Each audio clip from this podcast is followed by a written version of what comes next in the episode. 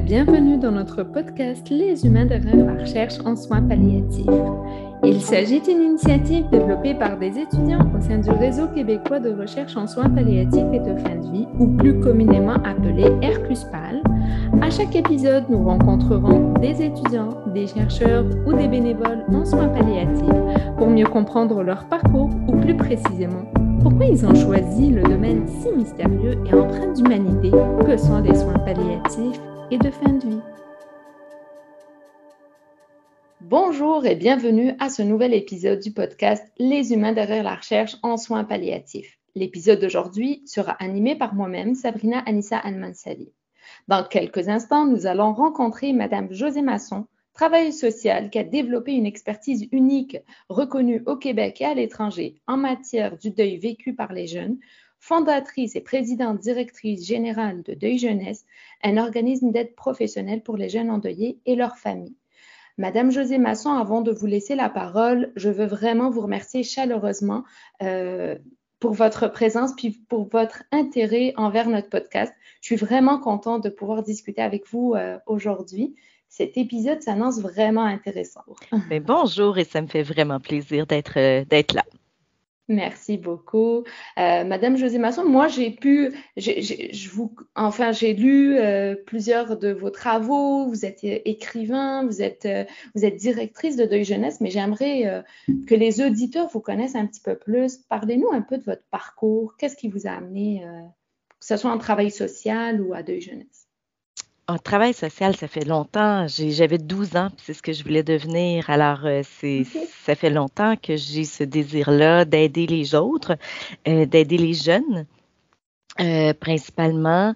Euh, alors depuis que moi je suis au secondaire, que c'est ce que je veux faire, même si les conseillers en orientation euh, me déconseillaient de faire ça parce que j'étais trop trop émotive à leurs yeux et tout ça.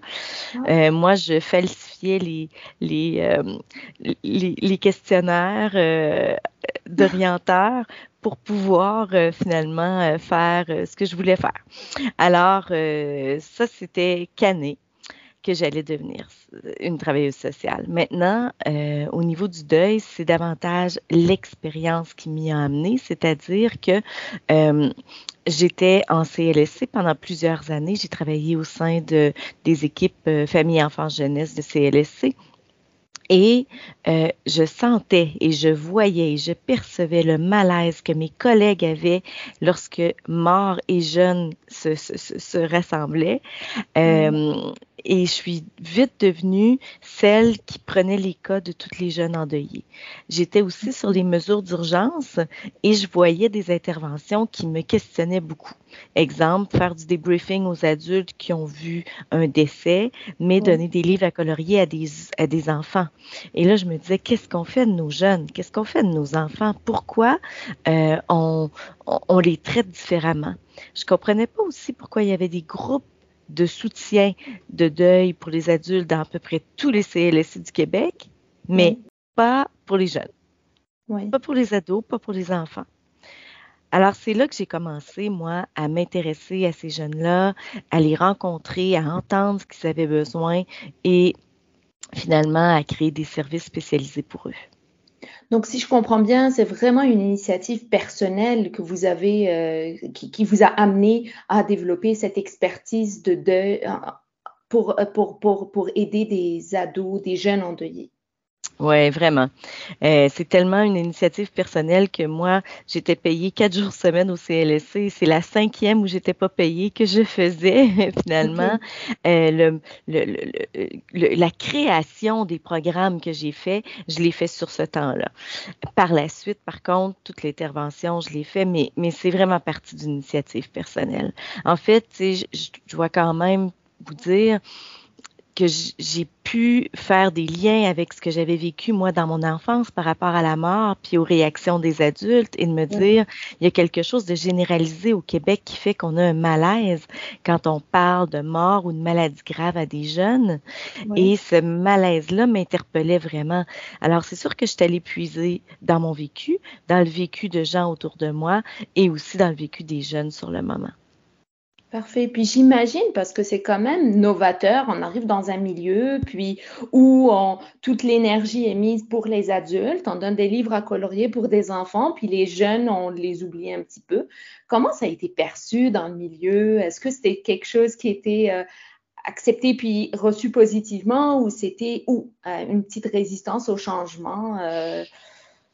Euh, non, ça a été très bien perçu, même que ma première conférence, là, je venais de commencer à faire là, mes, mes, mes, interventions auprès des jeunes, puis c'était euh, euh, dans un hôpital psychiatrique où rapidement, tu sais, les gens se sont questionnés. Tu sais, je pense que j'ai amené le questionnement.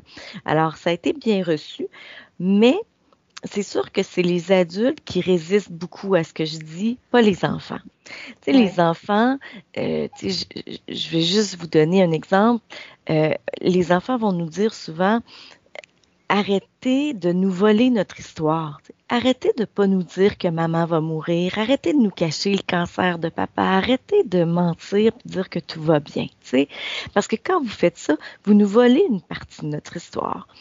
c'est sûr que moi, quand par la suite, je vais former des intervenants, puis je leur dis, vous devez dire la vérité, la résistance, elle est claire c'est une résistance qui vient d'une culture québécoise très forte.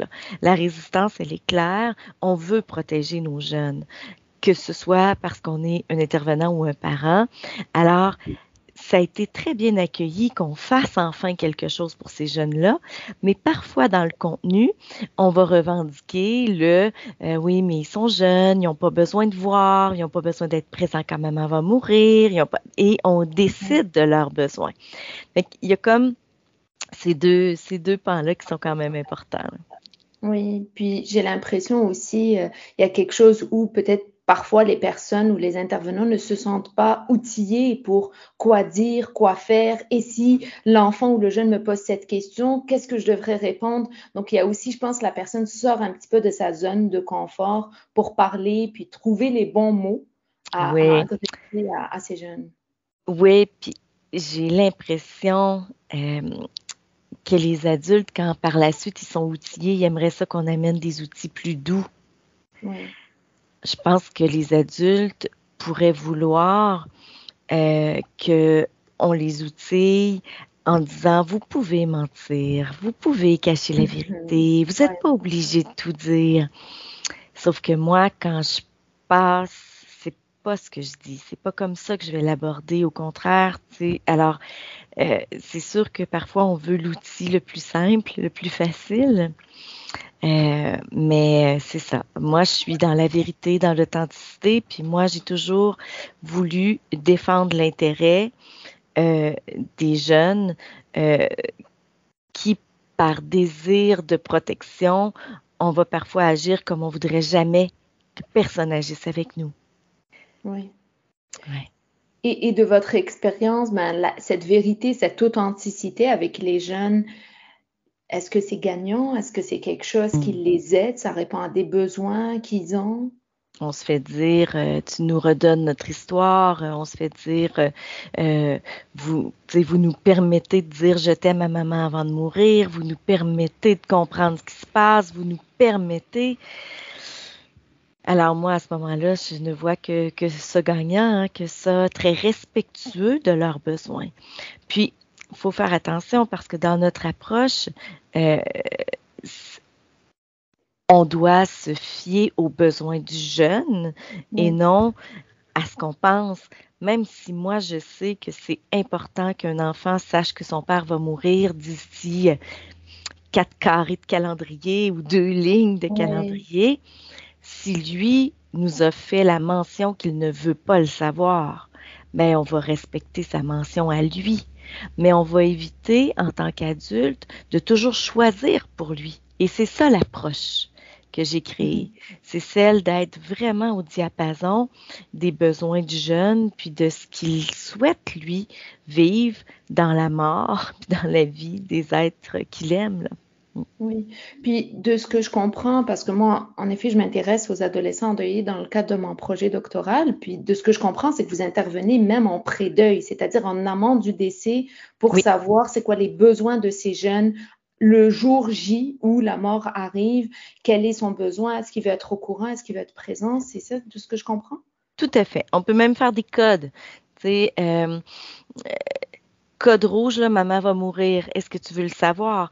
Puis si c'est un code rouge quand tu fais dodo, est-ce qu'on te réveille? Quand tu es à l'école, est-ce qu'on va te chercher? Est-ce que si tu es au, camp de jour, est-ce qu'on va te informer ton animateur? Alors, on va même aller jusqu'à bâtir finalement un code qui va lui permettre d'être rassuré parce qu'il sait qu'on va le respecter.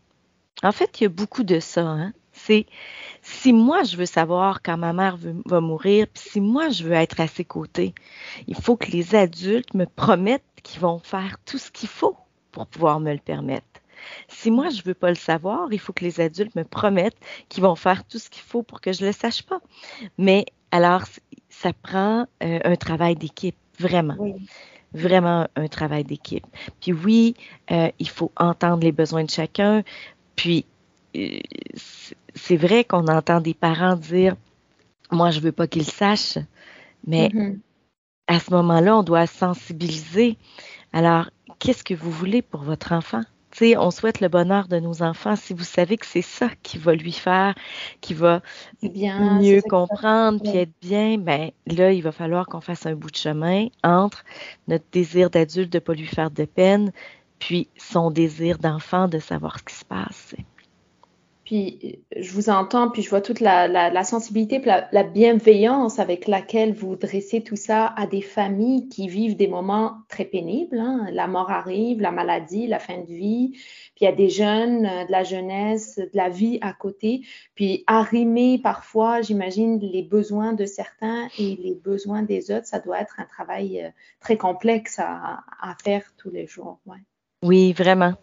Euh, oui, c'est complexe parce que plus il y a de besoins à respecter, plus ça peut entrer en contradiction et plus c'est difficile. Mais je pense que c'est dans la façon de le faire. Là, on peut aller chercher le savoir-être. Je pense que les parents vont saisir ça s'ils comprennent le rôle qu'ils ont. Si on leur dit pas quoi faire, si on les prend par la main puis qu'on regarde le chemin qu'ils veulent suivre eux aussi, euh, alors je pense qu'il y a une partie qui relève vraiment de la façon dont on le fait, du respect du rythme, parce qu'il y a un rythme à tout ça. Euh, il y en a qui veulent aller plus vite que d'autres, il y en a qui ont besoin de plus euh, comprendre. alors, il y a un respect du rythme qui est essentiel dans cette histoire-là aussi. Il y a aussi le regard qu'on pose sur notre enfant, puis notre façon d'être un parent hein, qui vient interpeller dans tout ça. Alors, avant d'en arriver quand il y a, parce que parfois c'est très facile, hein? parfois on a des parents qui entendent le besoin des enfants et qui font parfait, moi je veux qu'ils soient heureux. C'est comme quand c'est tiraillé tout ça, euh, mais là il faut euh, il faut aider davantage à la compréhension de plein de choses, puis il faut comme revenir sur des choses importantes avec les parents. Euh, et souvent, c'est sur la communication qu'on mm-hmm. doit travailler. Alors parfois c'est plus complexe. Euh, quand un parent va mourir et ne veut pas que son enfant soit présent, oui. c'est complexe. Oui. Ça, ça fait partie des, des, histoires les plus difficiles. Moi, c'est sûr que mon regard, c'est de dire, vous, vous allez mourir, lui, il va vivre. Vous voulez qu'il vive avec quoi? Avec du regret, de la rancœur? C'est quoi les... Oui, de ne pas avoir poussé assez fort son besoin. Alors, je pense qu'il faut qu'on qu'on soit parfois, puis là, je suis obligée de dire le mot, puis j'aime pas ça, mais être confrontant par rapport à la réalité. Vous, vous allez mourir dans une semaine, vous serez plus là, mais votre enfant, vous voulez une grande vie, là, vous voudriez qu'il vive jusqu'à 100 ans. Voulez-vous mm-hmm. qu'il vive jusqu'à 100 ans avec ces émotions-là à l'intérieur de lui? Là, après ça, ben là, il y a un choix à faire. Puis il y a une partie parfois qui est difficile en tant qu'intervenant, c'est de dire j'ai tout fait. Oui.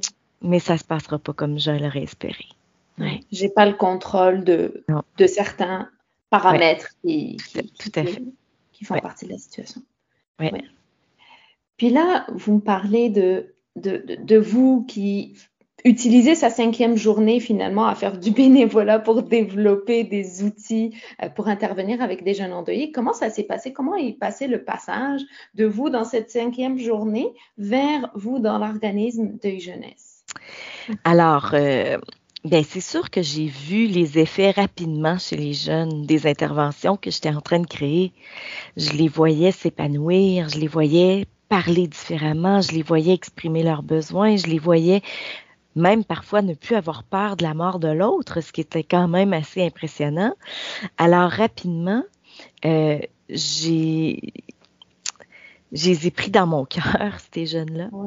Puis je me suis dit, OK, je, faut pas que j'arrête de faire ça. Ça, m'allume trop.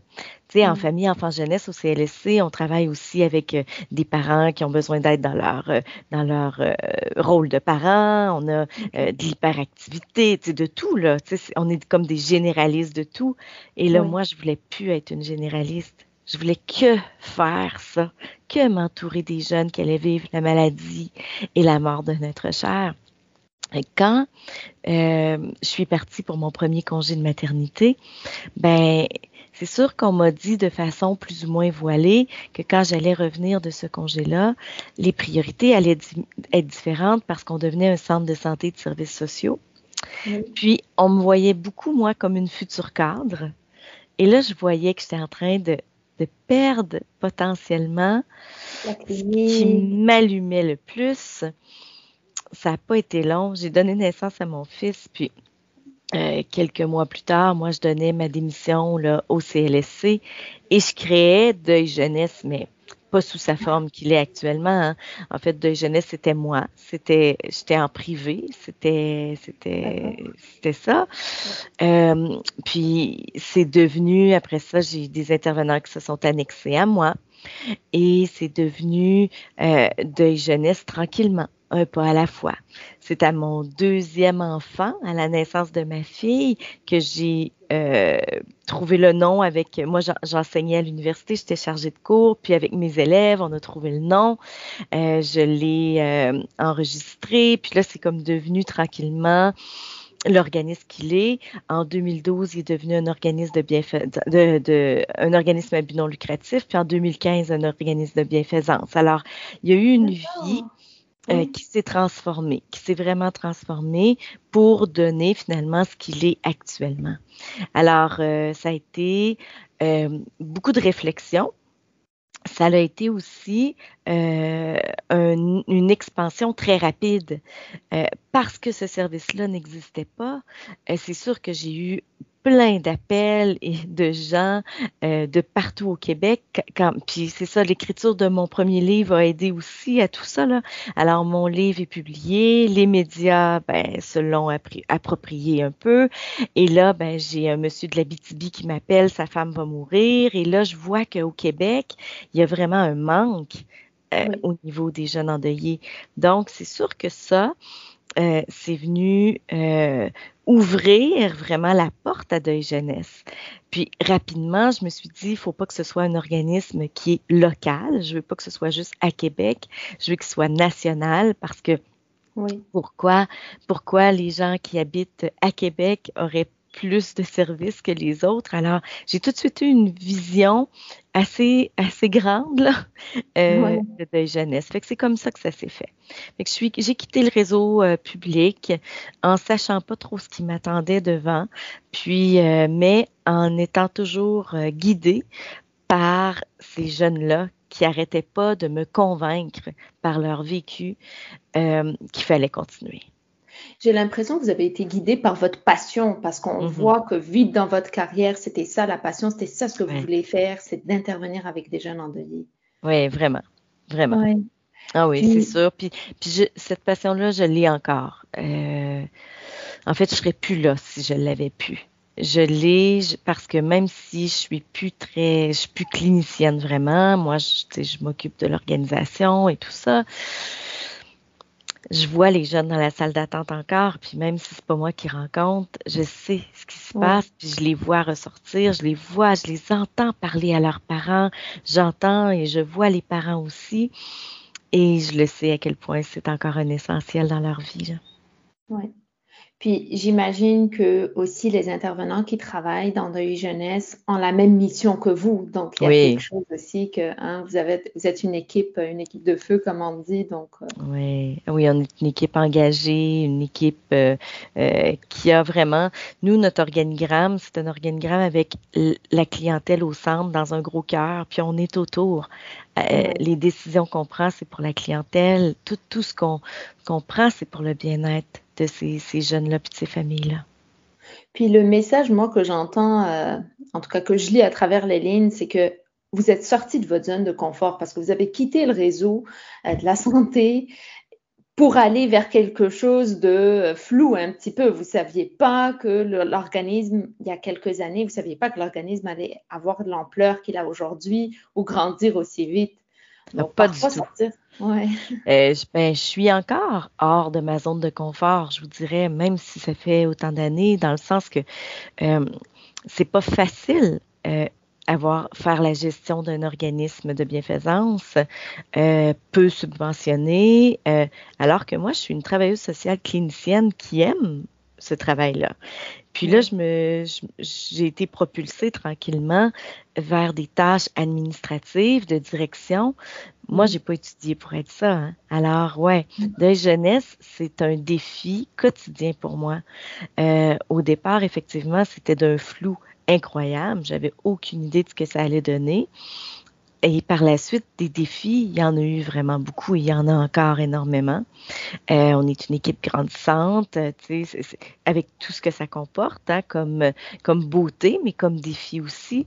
Alors, euh, euh, oui, d'un jeunesse, il faut qu'il soit accroché à ma passion parce que parfois, tu sais, je dois, je peux pas le cacher, c'est difficile. Alors, il faut qu'il soit plus grand que les défis. Donc, euh, c'est ce que c'est ce qui est.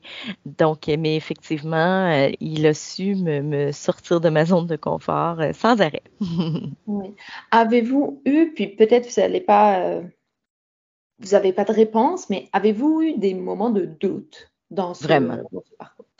Pas de doute par rapport aux bienfaits sur la clientèle. Mais de doute que j'allais être capable de tenir le coup, de doute qu'on allait survivre, de doute, tu sais, même pendant COVID, même il y a deux ans, Sabrina, je t'aurais parlé, puis euh, je ne savais pas si on allait résister à la crise. Euh, des moments de doute, oui, il y en a beaucoup. De doute aussi euh, par rapport à mes compétences de gestionnaire, par rapport à... Euh, j'ai pas de doute jamais par rapport à ce que je dis en lien avec les jeunes endeuillés. J'ai pas de doute quand je donne une conférence. J'ai pas de doute quand je donne une formation. Mais des moments de doute, euh, oui, j'en ai encore. Puis j'en ai eu de grands moments de doute. Là. Euh, il y a eu des soirs où je me suis couchée en souhaitant euh, avoir un travail, vendre des mm. livres chez Renaud Bré. Là. Tu sais, ouais, Parce que c'était plus simple, parce que parce que le défi est parfois très grand. Oui, tout à fait.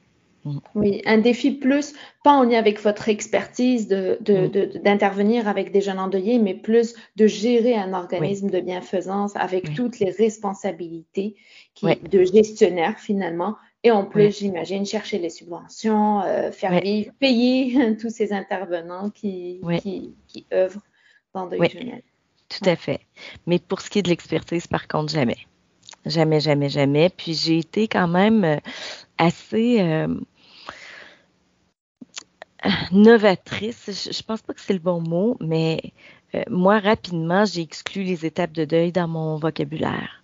Oui. Rapidement, moi, j'ai été, je pense, une des premières à dire, hmm, on fait erreur si on ne se fie qu'à ça, si on prend ça comme un guide, comme un, un patron qu'on suit là, pour faire de la couture, puis qu'on se dit, c'est beau, on passe par ça, ça, ça.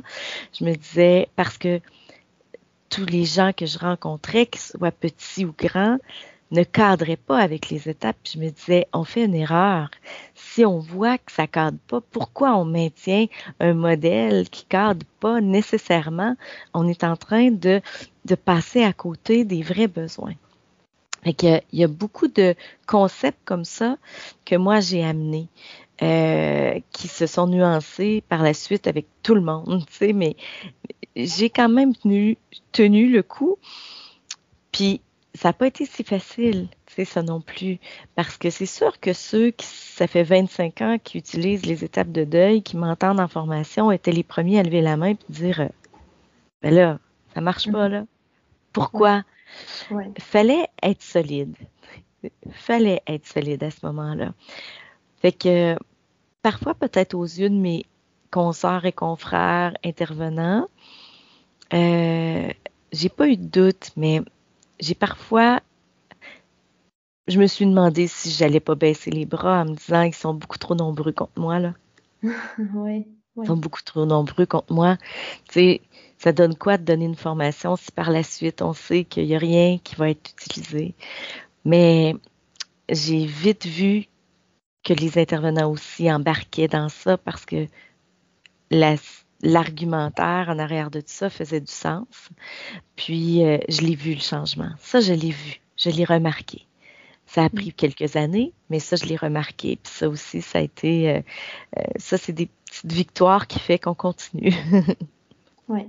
Puis ça interpelle, veut, veut pas, ça interpelle l'étudiante qui est en moi, qui, dans mon projet, je ne mobilise pas les théories étapistes, les théories en étapes. Je mobilise plus un processus qui est plus dynamique, qui favorise les stratégies d'adaptation de la personne. Mais en effet, c'est les, en fait, les théories étapistes ont pris tellement, ont, ont, sont, un petit peu séduisantes. Elles ont, elles ont sécurisé plein de monde pendant très longtemps. Donc, déconstruire ce qui a été pendant très longtemps la référence. Puis, OK, la personne est dans telle étape, elle doit traverser telle étape. Puis, alors que ça ne s'actualise pas de ce que je comprends dans la clinique. Non, pas du tout. pas si facile. Non, le deuil, c'est pas une porte patio qu'on passe puis qu'on traverse là. C'est pas ça, c'est quelque chose qu'on vit et euh, qui va osciller ou qui va se transformer. Alors, euh, moi, vite, vite, vite, je me rappelle, tu sais, je commençais, hein, j'avais 21 ans, là, je commençais. Puis, c'est sûr que j'ai fait comme tout le monde, j'ai pris les étapes, puis après ça, je les ai comparées, puis je me suis dit, il n'y a aucun, y a aucun auteur qui s'entend sur. Alors, pourquoi? Puis moi, je fais quoi pour choisir quel est le meilleur modèle? Et c'est là que j'ai décidé d'entendre les, les endeuiller au lieu de vouloir leur faire entendre ce qui, est, ce qui se devait être. Ça, ça a changé ma vie. De les entendre dire non, moi je vis pas de colère puis je suis bien avec ça. Non, moi j'en ai pas de culpabilité, même si c'est écrit dans tous les livres que je suis supposée d'en vivre. Euh, ben ça, ça m'a ramené vraiment à l'essentiel. Puis effectivement, ça m'a amené sur un chemin qui était très différent de ce qu'on entendait. Et moi, là, là, faut qu'on se ramène dans les années 96-98, là, où euh, c'était fort. Les étapes, là, on était vraiment fort. Puis moi, j'arrive à 21, 22 ans, 23 ans. Puis moi, je viens dire, hum, réfléchissez là, à ce que vous faites. C'est pas certaine, oui, ça me convainc pas. je pense pas que j'étais l'idole de des gens à ce moment-là, hein? mais, mais c'est ça. Je, ça a fait son chemin. Puis je, je, suis fière, par contre, de, de, ce que ça fait parce que ça l'a amené les intervenants, mais aussi les parents à nuancer, à voir avec nuance. Puis je pense que c'est tout est dans la nuance dans la vie. Tout est dans la nuance.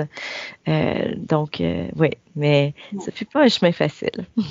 Oui, oui, oui. Puis en, fait, le deuil, je pense, c'est une expérience qui est personnelle, subjective.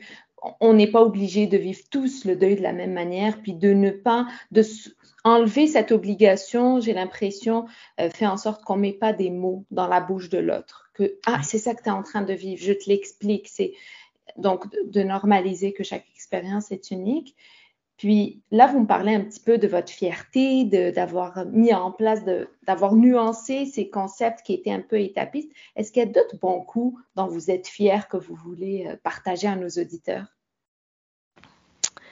Euh, ben, si j'y vais par les apports périphériques de ce que Deuil Jeunesse peut apporter, je vais toujours me rappeler d'un jour un homme qui est venu me voir après une conférence publique puis qui m'a dit euh, vous êtes vous venez de me sauver la vie. Oh. Parce que moi, je broyais du noir puis des intentions suicidaires, j'en ai depuis longtemps. Votre conférence m'a interpellée parce que je savais pas ce que mes enfants pouvaient devenir suite à ma mort que j'allais provoquer. Et là, je viens d'entendre que euh, ils ont besoin de moi vivant. Je pense qu'il y a des apports périphériques à la à, deuil jeunesse qui vont bien au-delà de aider dans le deuil. Euh, puis je pense à la prévention du suicide, je pense à plein de choses, mais ça, c'est des discours qui sont, euh, qui viennent me chercher là, dans mon cœur profondément, puis qui me, euh, qui, qui, viennent tellement me faire du bien. Là. C'est ça, c'est des belles victoires. il y a aussi dans nos discours le, le, désir que la mort soit jamais plus belle que la vie. Moi, je veux pas qu'un enfant pense que sa mère, ce qu'elle vit dans la mort, c'est 100 fois plus beau que ce qu'elle aurait vécu sur Terre. Je trouve que ce qu'on fait, c'est qu'on outille nos jeunes à vouloir mourir et non à vouloir vivre. Puis quand quand j'entends ça, puis que je vois que ça, ça, ça s'est fait, ben c'est certain, honnêtement, que c'est une fierté. Ensuite, ben, on a un deuil jeunesse en, France. Euh, ça a passé les frontières, des frontières rigides, parce que en Europe, euh, le deuil est très médicalisé. Euh, qu'une travailleuse sociale du Québec arrive au Luxembourg, en Suisse, en France, puis vienne nous parler de ses enseignements. Honnêtement, ça, ça a été une grosse fierté pour moi. je suis appelée régulièrement là-bas, puis je sens que ça, ça amène une nuance, ça aussi. J'aime. Euh, ça, c'est une belle fierté.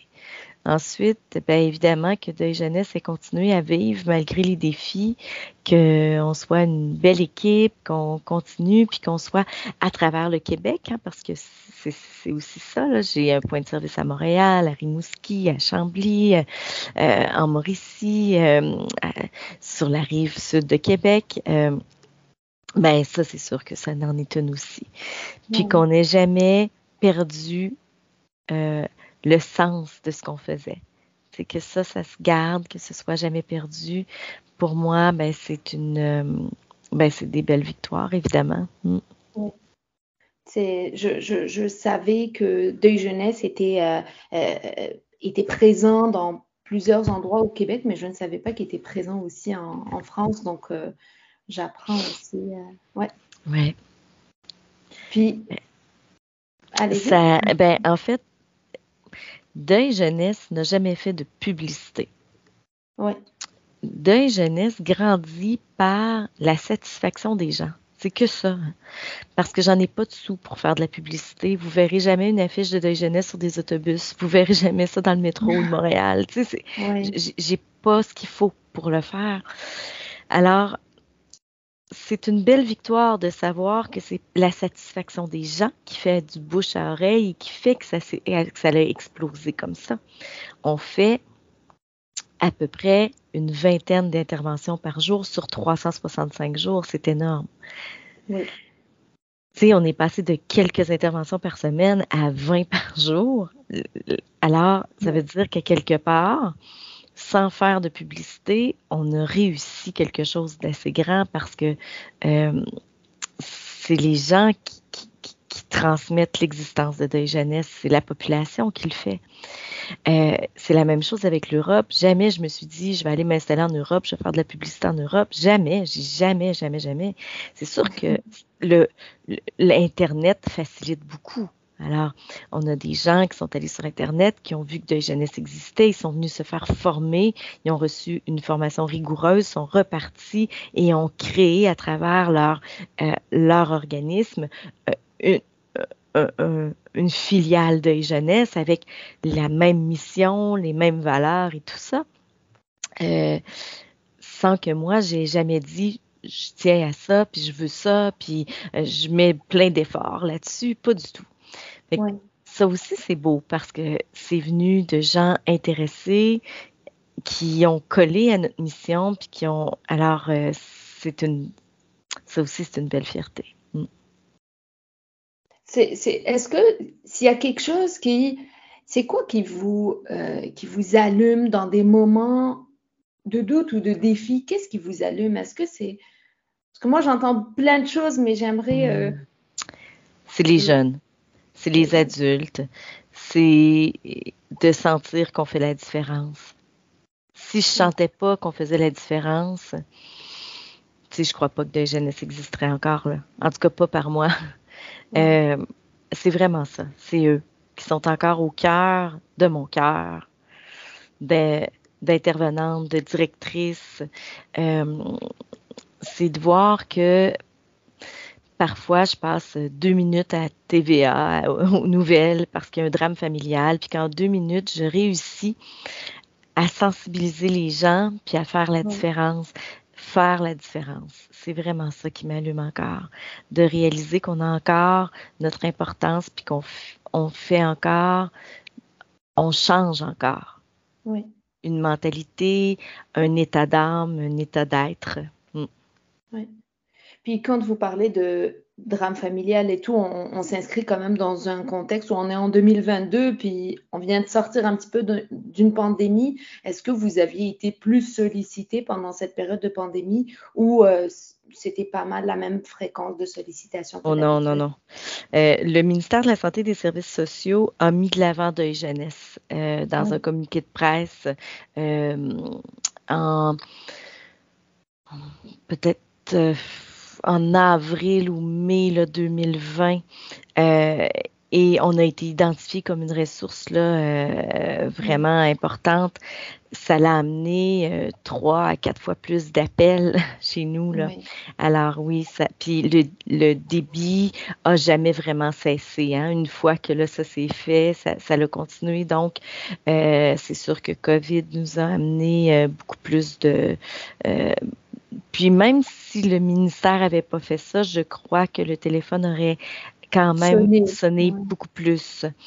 Euh, parce que c'est sûr qu'il y a beaucoup de grands-parents hein, qui sont décédés dans la solitude. Euh, ça interpellait beaucoup les parents. Alors, euh, même avant ça, on commençait à avoir plus d'appels. oui. Mm.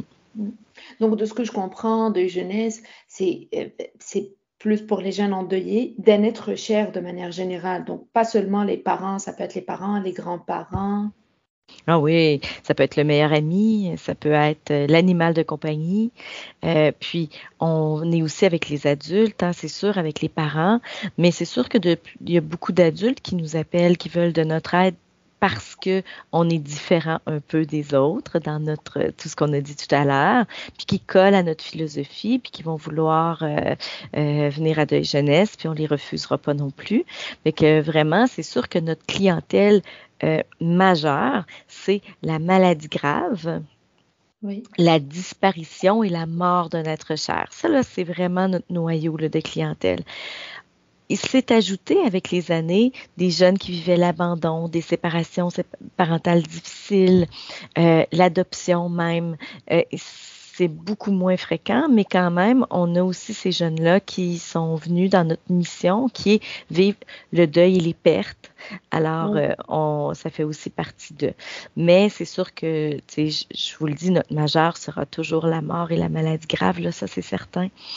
Euh, puis c'est de n'importe qui et ça peut faire peu importe ça fait combien de temps. Un papa peut être décédé pendant que maman était enceinte. L'enfant est maintenant âgé de 10 ans, a besoin d'aide. Nous, on, ne calcule pas les années. Là. Nous, c'est vraiment le besoin qui est important. Il y a un besoin, il y a un besoin. Ouais. Mm. Ça, me rassure parce que le deuil, quand on parle de résolution de deuil, on dirait qu'on veut dire que le deuil a un début, une fin, alors mm. que ce n'est pas du tout le cas. Oh non, non, non, non. Non, puis ça, là, je, je peux te garantir que maintenant, on est capable de le voir. Exemple, euh, euh, un enfant a trois ans, son papa meurt dans un accident d'avion, il revient à 17 ans de jeunesse, il est capable de nous dire qu'il n'y a pas de fin. il nous le dit par son vécu. Je croirais jamais que le deuil a une fin. Oui, il y en a qui vont dire je suis passé à autre chose, tu sais, dépendamment du lien. Tu sais, on peut comprendre que une, femme qui vit la mort de son conjoint, mais qui avait le goût de, le laisser depuis euh, sept ans, quand il décède, elle vivra pas la même chose que la femme qui est amoureuse de son conjoint puis qui a des projets de vie avec lui. Vous comprenez? Alors, le lien d'attachement. Le lien, c'est ça. tout est dans le lien. Alors, on va avoir des jeunes qui vont réagir beaucoup à la mort euh, d'une personne. C'est peut-être pas le deuil qu'ils ont, c'est une réaction parce que c'est leur premier contact avec la mort. C'est le lien qu'on doit visiter. Fait qu'il y a des réactions qui partent vite, puis là les parents disent mon enfant est plus en deuil, mais en fait peut-être qu'il l'a jamais été. Il a peut-être juste réagi à la mort de cette tante-là qui connaît à peine, puis qui n'a pas vu souvent, ou de, tu sais, bon. Alors, il faut visiter le lien. dès que le lien est important, euh, une arrière-grand-mère peut devenir aussi importante qu'une maman parce que euh, on ne sait pas. Puis on ne peut pas juger du lien. Puis on est dans une société qui juge énormément. On est dans une société qui va décider que la mort d'une mère, c'est pire que plein d'autres choses, mais il y a des mamans qui ne sont pas des mamans. Il y a des mamans qui font pas leur rôle de maman, puis euh, il y a des enfants qui vont réagir plus à la mort d'une autre personne que leur maman, puis c'est normal. Alors il faut qu'on arrête aussi de, puis là, j'aime ça parce que vous, vous êtes au niveau du soin palliatif, de, de stigmatiser puis de décider que le suicide est pire que la maladie, puis que non, c'est pas pire. Il n'y a rien de pire et de moins pire. Chaque type de décès et chaque mort va revêtre une particularité aux yeux de celui qui la vit. Puis le type de décès, c'est un facteur d'influence sur plein, puis il faut pas qu'on y donne toute l'importance. Vraiment pas. La maladie, les gens, c'est un peu la bête noire du deuil. Les gens vont dire, bah, ils ont pu se préparer, ouais, mais ils sont fatigués, ils ont vu s'éteindre tranquillement une personne qu'ils aimaient de tout leur cœur. Il y a des sacrifices énormes dans la maladie, il y a des choses qu'on oublie. Fait que il faut arrêter. Puis moi, je suis un peu tannée, puis je, je, le dis, ok, d'être sollicité par les médias uniquement quand c'est homicide ou quelque chose de vraiment fatal. Parce qu'à tous les jours, il y a des gens qui meurent de maladie, puis à tous les jours, il y a des endeuillés par maladie, puis eux, on n'en parle pas. Mm. Puis je trouve ça triste parce qu'ils sont tout aussi importants que les autres. Mm. Puis on s'inscrit au début de notre discussion, vous parliez d'une culture québécoise, mais on s'inscrit aussi dans une culture de performance. Oui, vraiment on a trois jours pour vivre le deuil, trois jours de congé, où on a, c'est-à-dire on s'inscrit aussi dans cette culture où on, veut avoir le contrôle surtout, on veut avoir des mots surtout. Euh, donc il y a aussi ça, alors que le deuil, c'est, peut-être pas de mots, c'est peut-être juste des réactions, des émotions, des manifestations, mais pas forcément des mots, euh, un contrôle, des jours. Euh, Exactement et ça, ce désir de performance-là, il est trop fort. Euh, puis aussi de vouloir. Fait que là, on, est avec des adultes qui vont prendre un an de congé de maladie, OK? Mais des enfants qui retournent le lendemain à l'école. Euh, on n'est pas franc dans, dans notre observation du deuil, puis dans notre euh, accueil de ce que ça peut être. Moi, j'ai pas de problème à ce qu'un enfant retourne à l'école le lendemain si c'est son désir, puis si lui a besoin de revenir à sa sécurité, qui est l'école. Mais moi, de forcer un enfant à retourner tout de suite après les funérailles de sa maman, faire son examen de mathématiques alors qu'il est complètement ailleurs, j'ai de la misère avec ça. Euh, on, alors oui, ça nous amène à poser des gestes et à faire des choses qui, moi, euh, parfois sont, me surprennent vraiment de l'être humain. Euh, quand on sait que sur une échelle de stress, vivre la mort d'un être cher, c'est le stress le plus important, euh, ben, c'est comme qu'est-ce qu'on fait de ça? À vouloir que ça paraisse pas, à vouloir un retour à la normale très rapide, à vouloir qu'il n'y ait pas de réaction, à s'inquiéter. Tu sais, je vois des enseignants faire euh, et pleurent dans la cour d'école à chaque récréation depuis que sa mère est morte. Ça fait combien de temps? Ça fait quatre jours. Oui, c'est normal. Faudrait arrêter de pleurer. Il Faudrait ne pas avoir. Alors, c'est ça. Et, ça, c'est dur. Ça, c'est difficile. Puis oui, la société de performance, elle est très claire à ce moment-là. Hmm. Puis, j'aimerais vous poser une question. Si vous rencontreriez euh, José, la jeune José de 12 hmm. ans, qu'est-ce que vous lui diriez?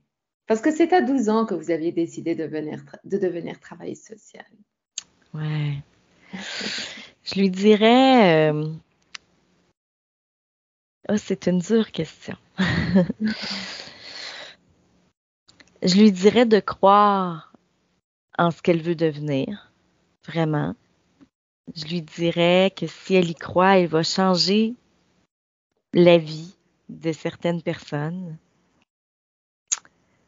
Je lui dirais de réfléchir aussi à elle.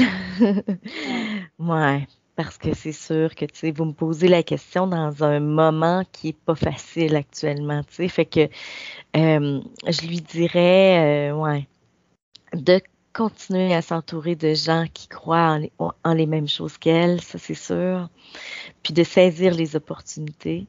Mm. Mais c'est ça, ouais. Je lui dirais, je pense que c'est ça. À travers mon discours, je regrette rien, mais euh, j'aurais aimé ça peut-être qu'on me peut-être qu'on me dise les impacts que ça peut avoir sur une personne de mettre au monde un organisme avec tout ce que ça comporte, tu sais. Euh, parce que on laisse pas tomber notre enfant, tu sais. On continue avec tout ce que ça comporte aussi. Hein.